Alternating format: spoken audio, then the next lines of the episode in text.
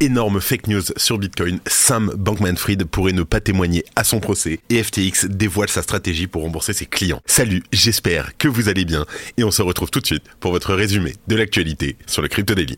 Et attention, il y a une surprise pour vous en fin d'épisode. Le Crypto Daily. Mon nom est Benjamin Cohen. Et vous êtes bien sur le Crypto Daily le podcast qui traite de l'actualité crypto, NFT et métaverse. Dans vos oreilles, chaque jour, du lundi au vendredi.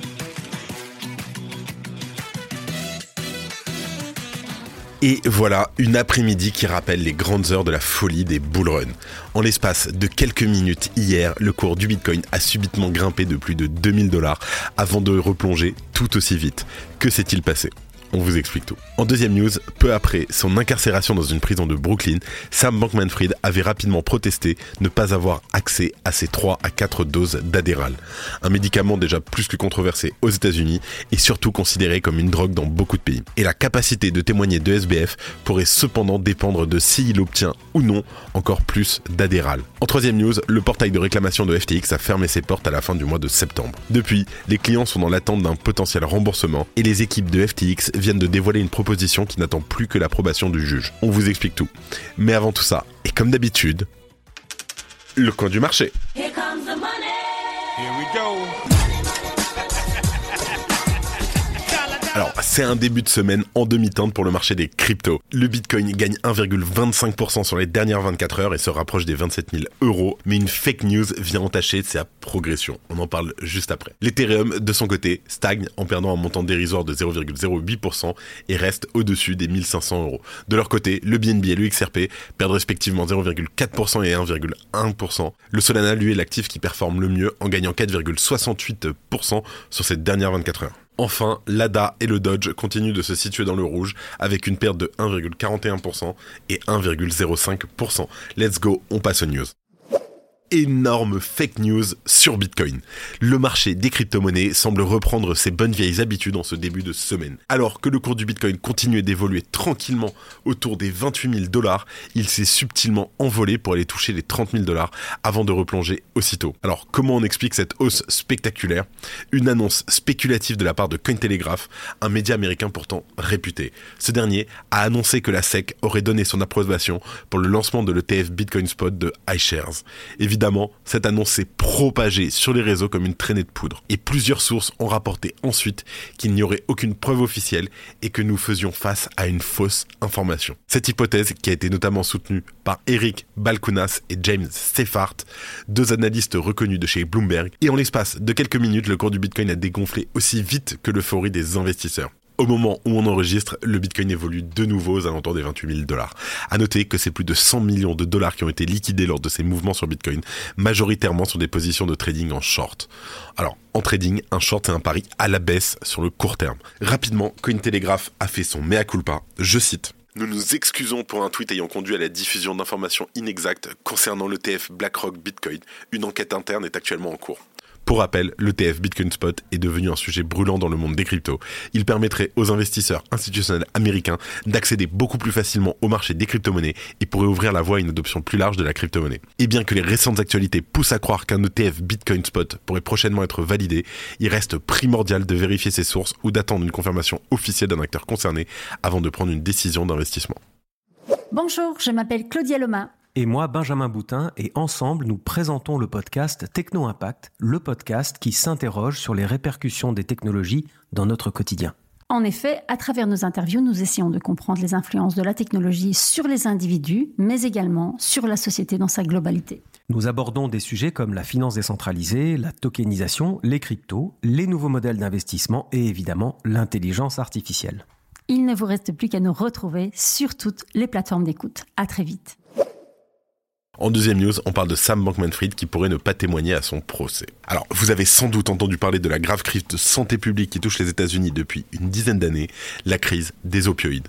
Il est vrai que le pays est beaucoup moins regardant que d'autres quant à certains médicaments créant de fortes addictions. Alors attention, je, je vois venir certains, bien que l'adéral ne soit pas un opioïde, il présente aussi un grand problème d'addiction. Car si cette amphétamine est autorisée en Amérique du Nord pour le traitement du trouble déficitaire de l'attention avec hyperactivité, l'adéral est considéré comme un psychotrope illégal dans de nombreux pays. Pour en revenir au procès de SBF, son cabinet d'avocats a adressé une lettre au juge Lewis Kaplan le 15 octobre dernier. La demande concernant l'adéral qui est formulée va être déterminante pour la suite du procès. Et lors de son incarcération en août dernier, SBF avait obtenu, grâce à ses avocats, la possibilité de continuer son traitement consistant en des comprimés d'adéral de 10 mg 3 à 4 fois par jour. De l'autre côté, son procès pour de multiples fraudes commises envers les clients de FTX est venu perturber la prise de ses amphétamines. Ses avocats expliquent, je cite, SBF a reçu une dose de 10 mg d'adéral entre 4 et 6 heures avant d'être transporté au palais de justice. Dose qui se dissipe au moment où le procès commence à 9h30. Il ne reçoit pas d'autre dose avant de retourner à son centre de détention entre 20h et 21h environ le soir. Alors, la cohorte d'avocats de SBF craint ainsi que leur client ne soit pas capable de se concentrer pour son témoignage devant la cour du district sud de New York, à moins d'avoir une plus forte quantité de son psychotrope. Si ce n'est pas possible ou que cette surdose ne produit pas les effets désirés, les avocats de Sam Bankman-Fried demandent d'ajourner le témoignage de leur client. Alors, après de nombreux témoignages accablants des deux premières semaines de procès, on comprend que SBF ait besoin de se concentrer pour continuer à plaider non coupable devant la cour. On vous tient au courant de ce qu'il en est.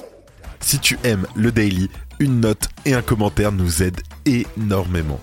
Aussi, si tu ne veux rien rater de l'actualité, abonne-toi. Et en troisième news, on parle de FTX qui dévoile sa stratégie pour rembourser ses clients. La bourse de crypto-monnaie FTX a failli présenter une proposition modifiée visant à restituer jusqu'à 90% des avoirs des créanciers détenus sur la bourse avant sa faillite en novembre dernier. Le groupe de débiteurs qui supervise actuellement le processus de faillite déposera officiellement le plan d'ici le 16 décembre 2023 auprès d'un tribunal des faillites américain pour qu'il en prenne connaissance. Le groupe de débiteurs qui supervise actuellement le processus de faillite déposera officiellement le plan d'ici le 16 décembre 2023 auprès d'un tribunal des faillites américain pour qu'il en prenne connaissance. Alors, les débiteurs proposent de diviser les actifs des clients disparus en trois groupes en fonction de la situation au début de la procédure du chapitre 11.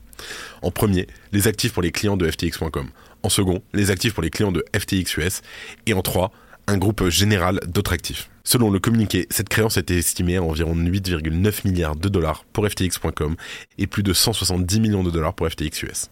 En tenant compte à la fois des parties prioritaires et non prioritaires de la réclamation, les débiteurs de FTX estiment que les clients de FTX.com et FTX US recevraient plus de 90% de la valeur distribuable dans le monde avant la fin du deuxième trimestre 2024. FTX a déclaré qu'elle s'attendait à ce que les clients des deux bourses ne soient pas payés en totalité, avec un pourcentage de perte plus élevé pour les clients de FTX.com. Le comité officiel des créanciers non garantis a déclaré que le plan amendé contribuera, lui, à accélérer les procédures du chapitre 11 et le calendrier de recouvrement des créanciers et des clients, mais il reste encore beaucoup de travail à faire. Bien entendu, on vous tient au courant. Et avant de terminer, comme d'habitude, les actualités en bref avec notre partenaire Bean Crypto. Tether gèle des adresses liées au terrorisme. La société Tether vient de réaffirmer son engagement à travailler en étroite collaboration avec les forces de l'ordre du monde entier pour lutter contre le terrorisme et la guerre financée avec les crypto-monnaies. En conséquence, Tether a gelé 32 adresses contenant environ 870 000 dollars qui se sont avérées liées à des activités terroristes. Binance détruit 2 millions de BNB à l'occasion du 25e burn trimestriel. Alors cette opération représente la destruction d'un peu plus de 435 millions de dollars, soit 1,38% de la capitalisation totale du BNB. À titre de comparaison, 2,18 millions de BNB avaient été détruits le trimestre précédent, ce qui représentait alors environ 460 millions de dollars. Binance suspend les nouvelles inscriptions au Royaume-Uni. Il s'agit d'une réponse aux directives renouvelées et de plus en plus strictes de l'autorité de conduite financière du Royaume-Uni concernant la promotion de crypto-monnaies. Les clients actuels de la plateforme qui ont satisfait aux exigences de la déclaration d'investisseur et du test d'adéquation pourront poursuivre leurs activités. DeFi Lama lance un outil anti-phishing. Pour limiter le risque de phishing pouvant entraîner d'irréversibles pertes de crypto, DeFi Lama a lancé son propre moteur de recherche. Baptisé Llama Search, il s'agit d'un moteur de recherche un peu particulier envoyant directement l'utilisateur vers le bon site de destination. Et si vous êtes arrivé jusque-là, vous attendez le cadeau. C'est de ma faute. Hier, j'ai oublié de mettre le lien en description. Cette fois-ci, il y est aujourd'hui. C'est garanti. C'est pour rappel une invitation à la bêta de Tada, le projet de William Simonin, le frère d'Asher. Attention, les places sont limitées et c'est premier arrivé, premier servi. C'est la fin de ce résumé de l'actualité du jour sur le Crypto Daily. Évidemment, pensez à vous abonner pour ne pas rater le suivant, quelle que soit d'ailleurs l'application que vous utilisez pour m'écouter. Rendez-vous aussi sur Twitter et LinkedIn pour d'autres contenus d'actualité exclusifs. Je crois que j'ai tout dit, faites attention à vous, et moi je vous dis à demain. C'était Benjamin pour le Crypto. Merci et à très vite.